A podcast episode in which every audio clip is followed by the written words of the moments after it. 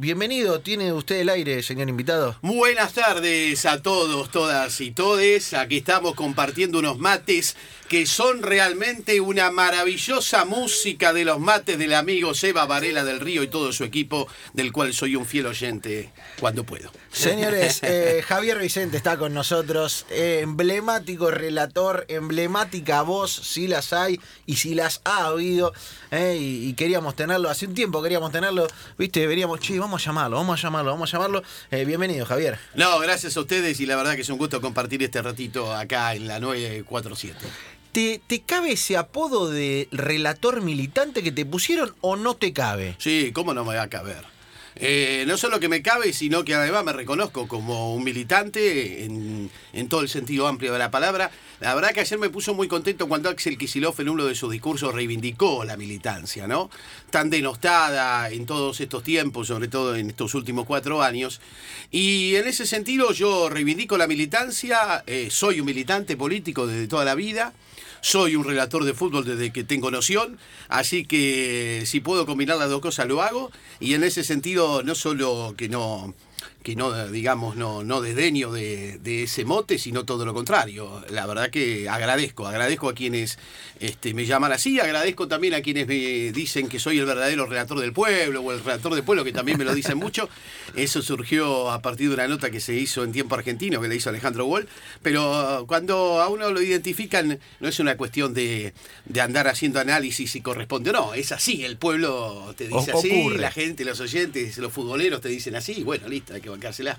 Claro, Javier Vicente fue emblemática voz eh, de, de una época, sobre todo, viste, en Fútbol para Todos era la voz de, eh, de Fútbol para Todos y de alguna manera eh, ese apodo de relator militante quedó, viste. Obviamente, Javier, para un montón de gente que te elogiaba y alguna puteadita te comiste, alguna chiquita. Sí, sí, sobre todo mucha diatriba de los propios medios de comunicación, ¿no? De los medios de comunicación que se vieron afectados en su momento por el hecho de que haya existido el fútbol para todos y hayan perdido esos derechos. Entonces muchos voceros de esos medios de comunicación eh, me denostaron mucho, me estigmatizaron mucho. Pero la gente, eh, en lo que hace a la calle, yo que circulo día a día, ando en transporte público y demás, no hace más que reconocerme, tirarme buena onda y por sobre todo agradecen, agradecen mucho lo que fue el fútbol para todos y piden la vuelta.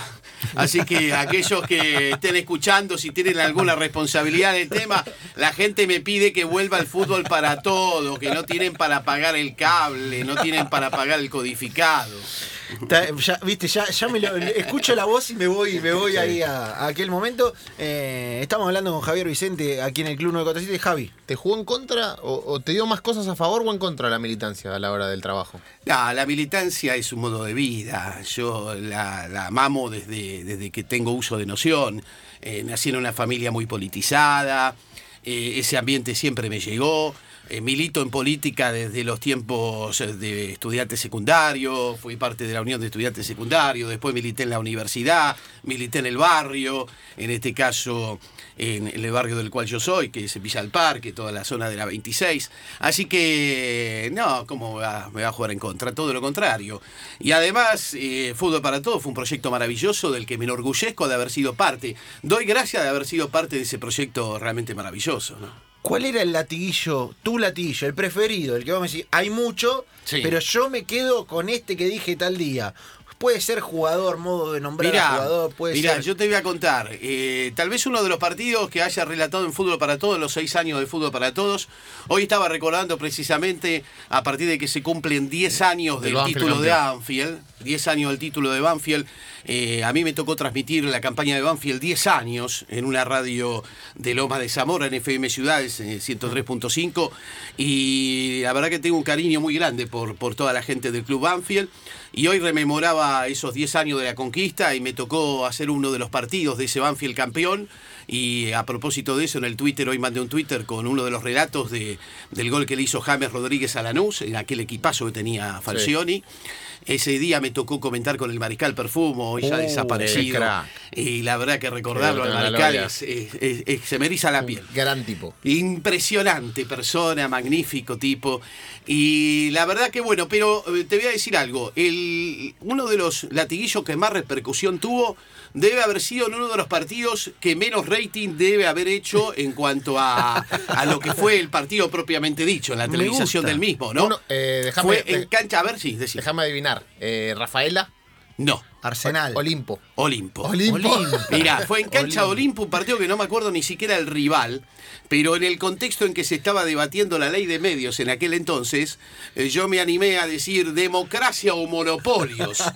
Y tuvo una repercusión esos dichos eh, después en la prensa, en las redes sociales, en YouTube, e impresionante. Y sin embargo, como te digo, debe haber sido uno de los partidos que menos rating tuvo, ¿no? Pero en la época de redes sociales todo se viraliza. Todo se viraliza, todo. ¿Cómo haces para vivir con eso? Porque tenés la militancia a favor Sí. y la militancia en contra. Sé que la militancia no va a cambiar, porque es, una, es un modo de vida, pero te jode, te, hay cosas que te joden, que, que ves en redes sociales, que te lastimaron, que... O- o te, te diría, ¿sabes qué? Aparte, por ahí tenderle una mano al, al tipo que, que piensa distinto, que, que vos. Claro. Digo, no, no al medio, al multimedia, al tipo que piensa distinto y dice, che, Vicente, esto, ¿qué onda? ¿Me No, yo la verdad que me divierto con las redes sociales, con los trolls, con todas esas cosas, eh, me divierto. Para esas cosas tengo espaldas anchas. Lo que más eh, difícil es de sobrellevar cuando se producen los linchamientos mediáticos, sobre todo con la- el poder que tienen los grandes medios.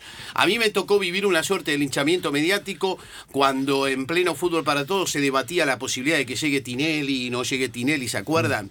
Eh, si Tinelli nos quería en el equipo, a mí, a Apo, si no nos quería. Y eso llegó a ser tapa de Clarín, ¿me entendés? A mí ser tapa de Clarín no me molesta, sino todo lo contrario. Eh, pero a la familia, a la familia se le complica, ¿viste? Ven la tapa de Clarín, ven Canal 13, el noticiero todos los días, toda hora, y que esto y que lo otro, y la familia sufre de algún modo, ¿no? Eh, en lo personal, no, al contrario, me divierte, la paso bien. ¿Y quién era la- persona que, que más sufría? Viste que eh, todos tenemos en casa que che, vi esto tremendo. Y vos decís, no, pará, mira que no es tan. ¿Quién era Claro, la bueno, mis hermanas, Sí. eh, mi compañera de vida no tanto, porque más o menos ya sabe por dónde vienen los palos, pero mis hermanas ha llegado, viste, una tía grande que tengo, que la quiero como una madre porque nos crió de chicos y que se la pasa mirando televisión como todos los jubilados, y le pega fuerte esas cosas, viste, le pegan, le pegan fuerte, ¿no? Qué lindo, qué lindo. Estamos hablando con Javier Vicente, una voz eh, paradigmática eh, y además lleno de historia, ¿viste? Ese, ese partido de Olimpo. alguien, alguien, o sea, habrá tenido poco rating, Para pero mí- alguien mirando estaba. Javier, Javier Vicente tiene el mayor índice de partidos de Olimpo y de Rafaela de local Sí, de la historia. Sí, sí, sí. Tipo que. O sea- Sobre todo con Olimpo, ¿eh? me tocó una relación eh, muy fuerte, muy vívida. eh, El Carminati, aparte- le escucho la voz de Vicente y me acuerdo que dice Carminati, en el Carminati. sí, sí, sí, sí. Fue muy linda, fue muy linda época también del propio Olimpo. Tenía buenos jugadores, me acuerdo de Néstor Vareiro, al que yo denominé el Néstor Nauta por aquel entonces, y también tuvo mucha repercusión. Así que sí, fueron épocas lindas, aunque Bahía Blanca es una ciudad que, bueno, eh, mucho hay que, hay que, hay que vivir en Bahía Blanca. El Néstor Nauta, no me acordaba de eso. Néstor. Vareiro, Es claro. Genial. Vareiro tiene que venir y pagarle derecho a autor. Sí, claro, Néstor Nauta No sé por dónde andará ahora, Hay ¿no? que buscarlo. Buen delantero. Hay, ¿eh? que buen hacer, delantero. hay que hacer el reencuentro, hay que hacer el reencuentro. Eh, Javier, y un poquito saliendo de, de- de esto que tenía que ver con fútbol para todo, con el día a día, después tuviste mucho tiempo sin relatar. Eso me Bueno, a corte. partir del final de Fútbol para Todos, o en principio el final mío, que fue el 31 de diciembre del 2015, Mm. cuando me comunicaron que no iba a continuar en Fútbol para Todos, ya en ese entonces la nueva gestión que encabezaba Fernando Marín. Este, después siguió dos años más Fútbol para Todos, ya, yo, yo ya no estaba, al igual que otros colegas que también Mm. fueron eh, sacados eh, violentamente del programa. Y estuve, bueno, sí, prácticamente tuve tres años sin relatar, porque en Radio Nacional, que es el lugar donde yo trabajo hace más de 18 años y donde siempre relaté fútbol, tampoco me dejó relatar la gestión de Macrista, eh, no, no, no me permitieron relatar fútbol, así que estuve prácticamente tres años sin relatar, ni en radio ni en televisión, si bien es cierto que yo tuve seis años en el ciclo maravilloso de fútbol para todos, eh, antes había relatado muchos años en radio, en Radio Nacional también, y bueno, ahí por primera vez me tocó una discontinuidad en el relato, tuve tres años sin relatar, hasta que este año, y gracias a la convocatoria que nos hizo Santiago Carreras, a un amigo como Daniel Casioli, que además me invitó a participar del Ascenso por Tres, un poco fue cumplir un sueño para mí también, que yo era un oyente del Ascenso por Tres eh, eh, cuando, cuando era más joven. Y bueno, la verdad que a partir de- de esta convocatoria que nos hizo la 94-7, pude volver a relatar recién este año, ¿no? Después de tres años parado. Saquemos lo político, saquemos eh, lo que vos sabías que pasaba, por qué pasaba o por qué no. ¿Qué te pasa con, qué le pasa a un relator cuando estás tres años sin relatar? Y, cuando, mirá. y sobre todo cuando volvés a relatar, por ahí viste, Claro. tenés desconfianza. No, y aparte, capaz que perdés el ritmo. Claro, o por ahí viste, estás en tu casa y dices, che, voy a probar porque mirá si vuelvo. Claro. y no sé, las cosas que te pueden pasado por la cabeza. claro. Esto es como esto es como andar en bicicleta o cantar, nunca te olvidás. ¿eh? Por ahí hace un que tiempo que no andás en bicicleta, pero te subís a la bici y ya Sí. sabés más o menos para qué lado va. Y como esto es un oficio, el relato, uno cuando ya tiene las técnicas del oficio, más o menos la, la lleva. Eh, también me pasó identificarme con lo que le pasó a muchos artistas, salvando las distancias, en otros tiempos también de oprobio de la Argentina, ¿no? Yo decía, che, claro, con razón, a Hugo del Carril no lo dejaron cantar más después del 55, además lo metieron preso. Antonio Tormo, que es el cantante más exitoso de todos los tiempos de la historia argentina, el que más discos vendió, aquel famoso del rancho La Cambicha, fue prohibido en el año 55, no pudo volver a cantar hasta el año 83, cuando volvió la democracia. Entonces, más de 30 años prohibido. Entonces, yo me sentía un poco como esos símbolos que desde, desde el peronismo habían pasado lo que habían pasado, y al mismo tiempo me daba manija como para quedarme tranquilo. Bueno, si le prohibieron cantar Boda del Carril, que me prohíban a mí relatar. ¿eh? es, como, es como parte del asunto. ¿no? Y, y- y en en la diaria no relató o había momentos así, che, tengo ganas de relatar, viste, como que, más allá de sacar lo laboral, de sacar todo, viste, como ya su partido y decís, che, la tiene el dólar, viste, como que. ¿Relatabas en arriba del relato? No, no, no, no, porque ya eso lo hacía más cuando era pibe, ¿no? Eh, tomás cierta distancia hoy en día también, esto es una profesión y la tomás como tal. Eh, pero sí, es cierto que veía partidos y a veces tenía ganas de relatarlos. Eh, pasé por distintos estadios, ¿eh? Pasé por un estadio donde ya dije, bueno, ya está, no relato más, me dedico a otra cosa. En los últimos años también me he dedicado mucho al periodismo político y la verdad que para mí ha sido una buena experiencia. Eh, y, mm, y en otro momento decir, no, la verdad que tengo una gana de relatar bárbaras.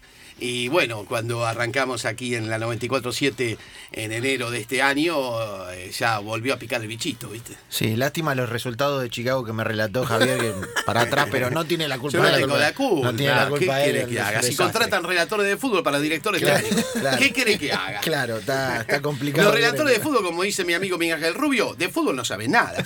Saben de relato, saben de comunicación, de emoción, de generar emoción en la gente, pero de fútbol, nada. Eh, ¿Quién es el mejor hoy? ¿Es mejor que? Relator.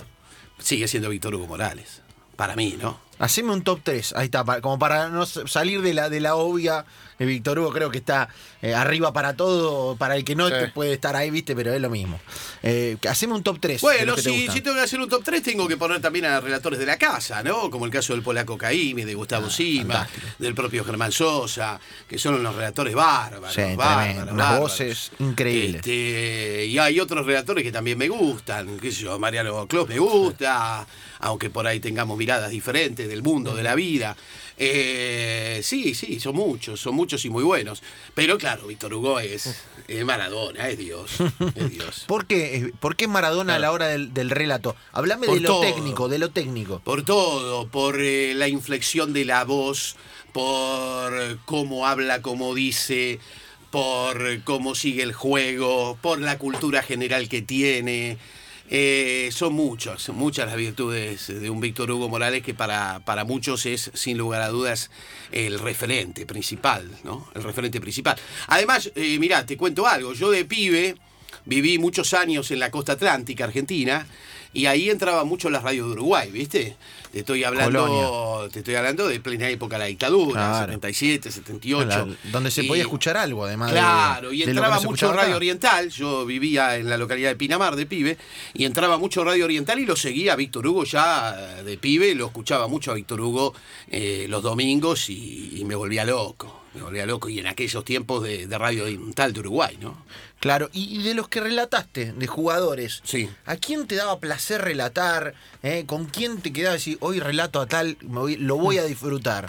Y ¿Pasaba bueno, eso? en los tiempos de la campaña de Banfield, Garrafa. Garrafa. Garrafa es, era algo extraordinario, Garrafa.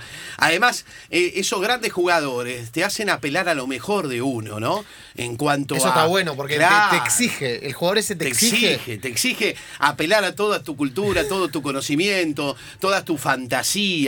Tenés que tener palabras nuevas para escribirlo. Claro. Bueno, cu- cuando hablamos de Víctor Hugo, el gol de Diego a los ingleses fue el gol de Diego a los ingleses, porque el relato del gol de Diego a los ingleses también fue el gol de Diego a los ingleses. claro. Se juntó ju- se juntó casualmente el mejor relato de todos los tiempos con la mejor jugada de todos los tiempos. Que eso no es te quepa duda de eso. Eso es lo y lo realza al gol de Diego, Sin el relato duda. de Víctor Hugo, ¿no? Sin duda, sin duda. Lo realza, lo, lo, lo magnifica. Y bueno, ya te decía, en los tiempos que hacía la campaña de Banfield, Garrafa era, era extraordinario, ¿viste? Relatar a Garrafa era apelar a la imaginación a lo mejor de uno cada partido, ¿no? Y bueno, después los grandes jugadores son siempre los que te marcan, te marcan a fuego la posibilidad de, de volcar lo mejor de uno. Y vos fíjate que en general eh, los relatores, no sé cómo será en otros casos, pero sí en mi caso yo preparo los partidos, ¿no? Los voy preparando mentalmente eh, durante la semana, cuando uno sabe más o menos qué partido vas a hacer, vas preparando cosas para determinados jugadores, que vos sabés que pueden, este, este puede hacer un gol, o el otro puede hacer una gran jugada, porque es un talento, y uno va preparando la transmisión, va preparando el relato y va pensando cosas a partir de esos cracks, ¿no? Claro, y contale al piberío cómo juega Garrafa de verdad. Digo, más allá Sí. de los videos que hay. porque, Del mito Garrafa. Claro, está el mito, están los videos, y también es cierto que la época de, de Garrafa no era una época con el contenido digital De hoy. que tenemos hoy. Hoy vemos a, no sé. eh, Por ejemplo, a- hoy, Ga- a- hoy Garrafa en la Ferrere Claro. sería un algo totalmente Sí, sí, a la explotado. vista de todo, a la O vista sea, de todo. se transmitirían los partidos de la Ferrere eh, en directo por cualquier lado. Sí, sí, sí, O sea, antes en ese momento, si no lo transmitía la televisión, Teis Sport no lo transmitía nadie. Claro. Entonces, se perdieron un montón de cosas de ese último paso de Garrafa por la Ferrere. Claro, claro. Y bueno, Garrafa tuvo grandes momentos. En la fe, en el En porvenir. el porvenir, cuando asciende, a la B, rompió. cuando asciende a la B. Y en Banfield también tuvo, tuvo años extraordinarios, maravillosos. La final de Garrafa contra Quilmes Es para, es para guardarla Para así colgarla cuadrito. Chicos, esto, esto es un enganche. Para colgarla en el cuadrito. El gol de penal, que pateaba los penales como nadie. Garrafa pateaba los penales de un modo extraordinario. Después la jugada que él arma para el gol de Que cuarto. Eh, también ese día, ese día fue, creo yo, alguna vez me preguntaron, ¿cuál fue tu mejor relato? ¿Ese en día? radio, en radio. Sí. Fue ese día. Fue el día de la final y Quilmes y Banfield. Banfield. Ese día hice un relato que me salió redondito, redondito por todos lados. La transmisión salió genial y, y todo lo que se vivió ese día, ¿no? Y Garrafa era el, era el talento de la máxima expresión del potrero. Era el potrero mismo, Garrafa. Era el potrero. Era el potrero en, en toda, en, toda su, en todo su esplendor, ¿no? Esas cosas que hacía Garrafa eran típicas de potrero. Era más que un jugador eh, crack de fútbol de cancha de once. Era el tipo que llevaba a la cancha de once todo el potrero. Qué lindo, qué lindo. Estamos hablando con Javier Vicente, eh, charlando de fútbol, de relato, de jugadores. Vamos a hacer un pequeño corte, vamos a dejarlo descansar dos minutos a que siga calentando la bola con, con ese tono tan particular eh, que, que nos ha acompañado durante tantas transmisiones, eh, con el Nestornauta Vareiro y con algunos más. Volvemos en tan solo unos minutitos de la pausa aquí en Enganche Radio. Estamos aquí con Javier Vicente, eh, relator, eh, ni siquiera lo quiero presentar como relator militante, relator. Me gusta, viste, la palabra relator es una palabra poderosa, como decía el negro Fontana Rosa, en esa musicalidad. Narrador, ¿viste? Vos sabés que en España, donde yo estuve algunos años allí radicado transmitiendo fútbol, eh, se le denomina narrador. Narrador. Me gusta, me gusta También. ese concepto. Es La un lindo R, concepto. la R le da, le da sonoridad. Eh, ¿Estuviste en España cuánto? Eh, y mira, tuve tres años, el año 2000, 2001, 2002 y ya prácticamente 2003 me vine para acá. Este, casi tres años, sí. ¿Y qué onda el transmitir fútbol en España? Porque Ah, maravilloso. la- las transmisiones no son, Son distintas, exactamente claro. como no, son no, acá. son lo que se llaman los carruseles. ¿no? Claro. Eh. Eh, que nosotros aquí con el ascenso por tres tratamos de hacer algo parecido y le llamamos el gol a gol. este, son los carruseles que la verdad que es una, fue una experiencia muy, muy linda, ¿eh? fue una experiencia donde aprendí mucho y, y la verdad que, que lo disfruté mucho y bueno, y te tenía que acomodar un poco a ese estilo de narración donde la cosa principalmente pasa por los estudios centrales, donde ahí se va bastoneando y se va pasando por las distintas canchas donde los relatores van relatando eh, más o menos minuto y medio, dos minutos por cada cancha, ¿no? Claro, es mesa y después relato, ¿no? Es, Exacto. No es como estamos acostumbrados aquí, todas las jugadas, Claro, todo el acá tiempo, el- no. todo el centro de la transmisión la lleva el relator.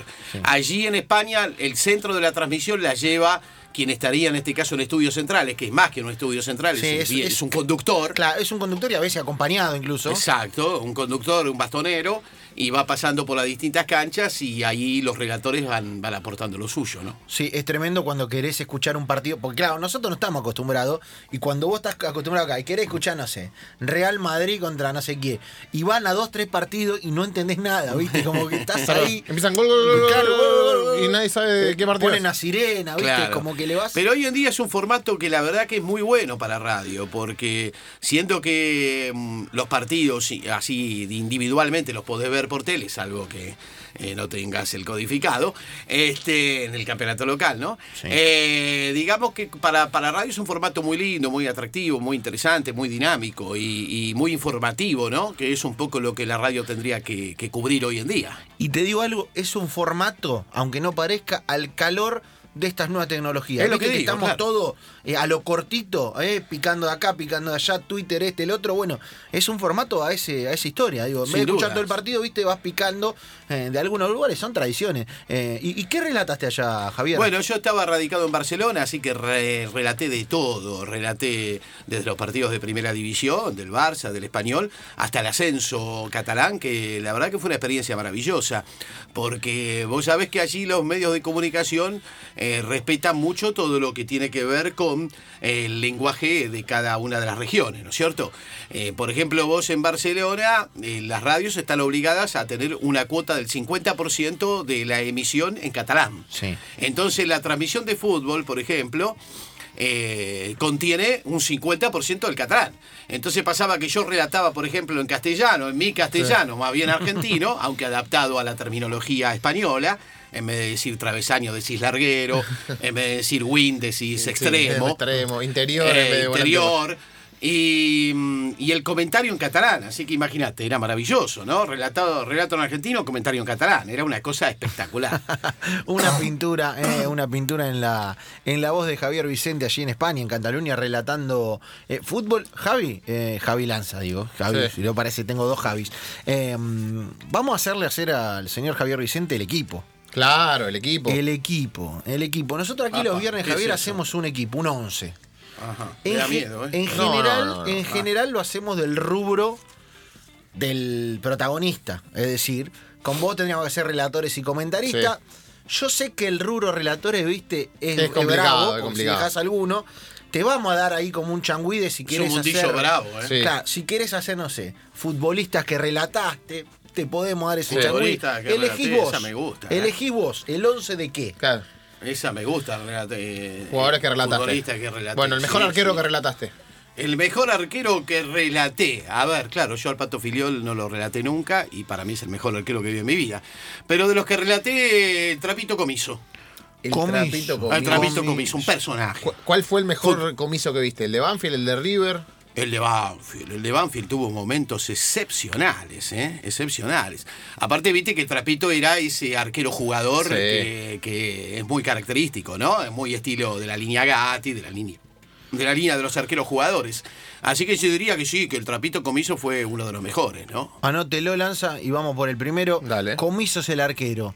Laterales. Lateral derecho. El lateral 4, izquierdo. sin duda, Javier Adelmar Zanetti, el Pupi. Ah, Pupi. Aparte tengo una buena relación con él, conozco a su mujer, a Paula, no, el Pupi, aparte qué jugador, ¿no? Qué jugador. Qué jugador. y qué- Qué jugador. Un tipo que no envejece, además, ¿viste? No, que no. es una bronca que me da. Es el caso de Benjamin Claro, Button. Si lo pones hoy a jugar en la primera de Banfield, yo siento que puede jugar. Él no juega porque no quiere, ¿viste? Un tipo que no envejece. No, un crack, un crack absoluto. Un y- crack. Y, un crack a nivel mundial, además. Un crack sin a nivel duda, mundial. sin duda, es un jugador extraordinario. En el momento que viene a Banfield, él, que a mí me tocaba hacer la campaña, estaba haciendo la campaña del taladro, cuando llega de talleres de calada, fue una irrupción espectacular.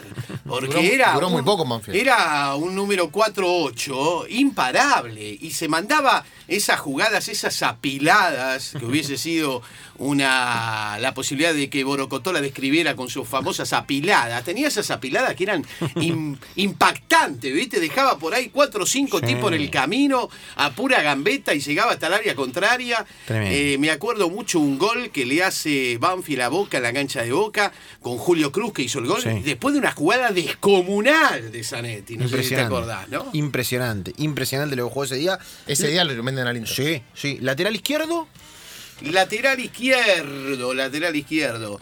Bueno, el negrito Carlos Enrique, un fenómeno. Carlos Enrique. fenómeno. Un loco Me gusta mucho Un que loco eh, está eligiendo todos de la zona sur. Sí, Sí, sí, eso sí, me- sí. eso me Sí, vuelve está loco. Buena, está buena, está bueno. Tenemos Ah, pero comiso. algunos de la zona norte ahora te meto.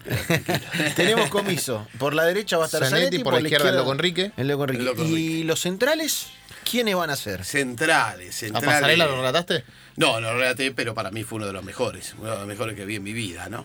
Si no fue el mejor defensor de la historia del fútbol argentino. Eh, no, no lo relaté a Daniel, pero qué sé yo, a ver si me viene. ¿A. Ruggeri? Eh, Ayala, Ayala, lo hice Samuel. poco, Ayala lo hice poco también. Eh, A Samuel. ¿Sabes qué? Aparte, Samuel. pará, quiero decir esto. Vale Javier, eh, vale ir creativo, de- ¿me entendés? claro. Para mí el 2 del AFE Claro, claro, era claro, crack, o sea, Claro. vale. No, no es que se vale decir los 11 mejores sí o sí. Vos te 11 di- yo te, digo, mirá, lo relaté alguna vez en partido de ascenso, pero además eh, yo soy hincha de excursionistas, así que, qué sé yo, Miguelito Ronzi. No sé si lo conocieron a Miguelito Uh. Ronzi. ¿Eh? Miguelito Ronzi era un número 2 de excursio Lo vamos a poner. que Obvio. la patada más chica te mandaba. En la época que la cancha excursión no era de césped sintético. No, nada que ver. claro. No, era, Eh, era- era más de barro que Pero era una fiera. Y eran los hermanos Ronzi, porque él tuvo un hermano que era número 8 de defensores de Belgrano, que Uh, jugaba muy bien. qué picante ese En clásico. aquel gran equipo de DF que llegó a jugar una finalísima para ascender a primera división, donde la mitad de la cancha la componían Angelito Rossi, con Banana Galván, que era un 5 extraordinario. Después estaba mm, eh, Walter René Fernández. Eh, un equipo bárbaro aquel de DF. Y bueno, el hermano Miguelito Ronzi era el 2 de excursionista y era una fiera. Miguelito Ronzi va a ser el Miguelito 2 Ronzi, y el el dos. 6. Me falta el 6. 6. El 6. A ver a quién puedo elegir de 6, ¿viste? Porque así rápidamente uno trata de hacer este, memoria, ¿no? De los jugadores que ha relatado. Eh, qué sé yo, a quién- a ver qué se me ocurre que puede ser número 6, ¿no? Por supuesto, el más grande que vi en mi vida fue Daniel Alberto Pasarela. Ruggeri fue Qué otro monstruo. monstruo. Eh, Walter Samuel también hace bien en, de- en destacarlo, ¿no es cierto? Sí. Y qué sé yo, por ejemplo, me voy a quedar con, con Víctor López, a propósito de que estamos cumpliendo un aniversario de aquel campeonato de Banfield, que La lo rompió. tengo muy presente en la memoria. El gol Y más gritado de la El gol de contra. Tigre, el gol contra Tigre fue clave, aquel gol de, de la- de- que le dio prácticamente el título, ¿no? A Víctor Sí. López. Sí, en, en el medio, ¿cómo vamos a formar, eh, Javo? ¿Vamos a formar con 3, vamos a formar con 4, Vamos 3 con- y enganche? claro, dos. Yo soy Dos, más tres. tradicional, ¿eh? A mí me 4-4-2. gusta el 4-3-3. 4-3-3. A mí bien. el 4-3-3. 4-3-3 me gusta con el número de 8-8, el 5-5, el 10-10, el 7-7, el 9-9 y el 11-11. Vamos, entonces, vamos por Vamos, número, listo. vamos por 8. número. El, ocho. volante por derecha, el interior Y de derecho. 8, hay muchos muy buenos 8.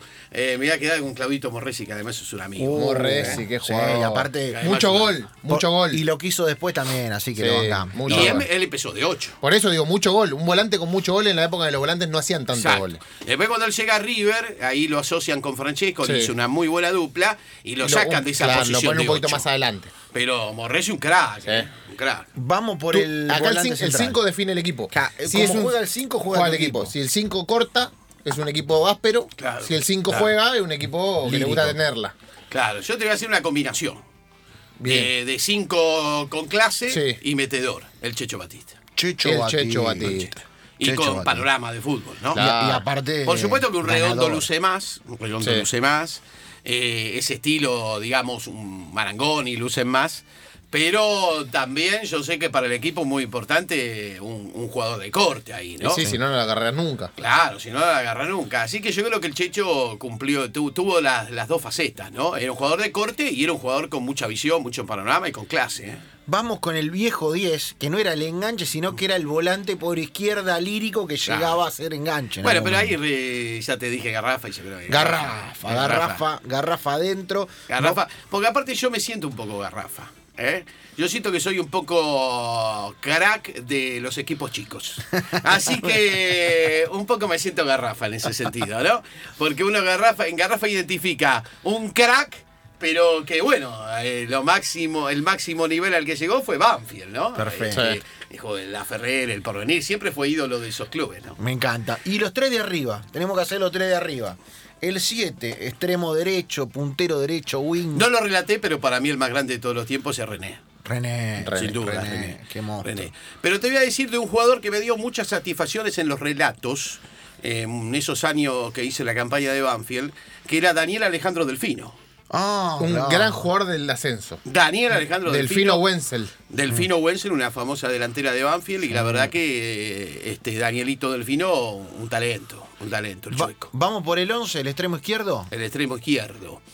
Eh, bueno, sí, eso es una posición donde a mí me gustaba jugar en el potrero. Ah, me gustaba mirá. jugar de 11, sí. ¿Te, te vas a Eh, poner? ¿Eras un 11 con gol o eras un 11 sin gol? Con, gol? con diagonal y gol.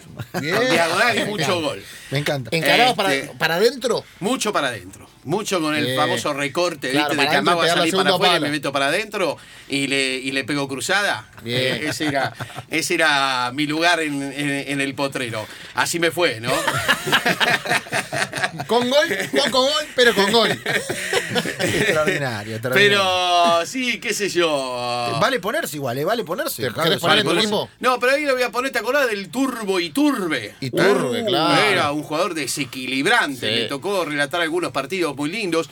Y también me tocó, no, no jugaba en esa posición, pero vos sabés que el público de River me identifica mucho con un relato de un gol que hizo Eric Lamela en cancha de Quilmes. Lamela. Eh, esos pocos eh, partidos que jugó Lamela en la primera Claro. de. River. Este, en realidad el gol no lo hizo Lamela, lo hizo Ferrari. Pero de Lamela se sí. mandó un jugadón. Me acuerdo. Y a mí ese día me tocó relatar a River. Y vos sabés que después en las redes sociales de los hinchas de River y demás, eh, fue votado como uno de los mejores relatos de goles de River. Mira. Y, y la gente de River siempre me identifica y me dice, che, ¿te acordás ese gol que relataste? Qué bueno que estuvo, qué sé yo. Porque ahí tiré así un par de. Tiré un par de magia y, y anduvo bien, parece la cosa. Me falta el 9, Javier. El nueve. Me falta el 9. Y el 9, el 9, qué sé yo. Este. El 9, el 9 puede ser Ramón, el 9 puede ser eh, Palermo, el 9, el 9 es, un- es- es uno de esos que a partir de los goles a los relatores nos brindan muchas satisfacciones, ¿no? Sí. Y. A, a los relatores le, le- necesitan que al 9 le vaya bien. Che, porque aparte vos te preparás todo para el 9. Claro. Te preparás los latiguillos, te preparás los remates, te preparás todo para el 9. Para el 2 no te preparás nada. Ganás un gol el 2, estirás la si te hace el gol del dos, fuiste, pero el, el 9 siempre tenés preparado algo, ¿no? Y alguna vez le dije al gatito Lee, che, gato, mirá, le digo, gracias. ¿Por qué me dice gracias? Porque si no fuera por vos, yo no me luzco. Así que, este, la verdad que, que- que el 9, viste, es un, es un monstruo. Y le voy a poner al gatito ya que Al le gatito, tengo mucho gatito cariño. Lee. al gatito Le tengo mucho cariño al gatito. Sí, que alguna vez lo rescatamos de, de Irán. De Irán, de Irán, haciendo Sí, una Yo nota. le hice una nota. ¿Estuvo en Irán, che? Sí, Estuvo en. Irán y le retuvieron Le- el pasaporte. En Irán te No, retienen el Yo, pasaporte. yo cubrí esa historia y medio que le dimos una mano ahí porque Sí. estaba, estaba complicado. Estaba No complicado, no lo Sí. podían dejar volver.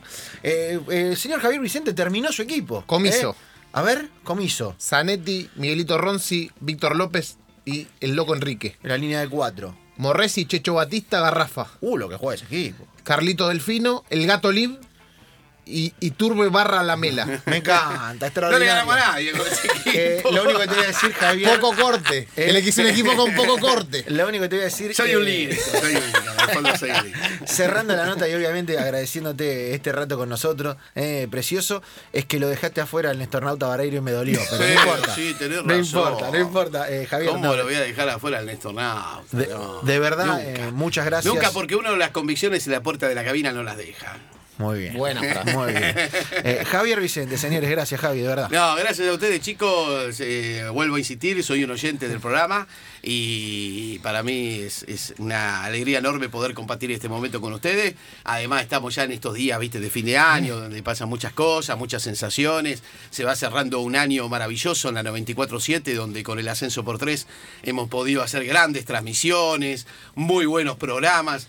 Así que estamos muy, muy orgullosos con todo el equipo del Ascenso por Tres que lidera Daniel Casioli de estar en esta radio y de haber cumplido un año bárbaro. Nosotros también, nosotros también, señores. Javier Vicente ha pasado por nuestros estudios. Nosotros estamos hasta las 17, pero quiero despedirme darme un gusto. Señores, enganche radio, libertad o monopolios, esa es la cuestión.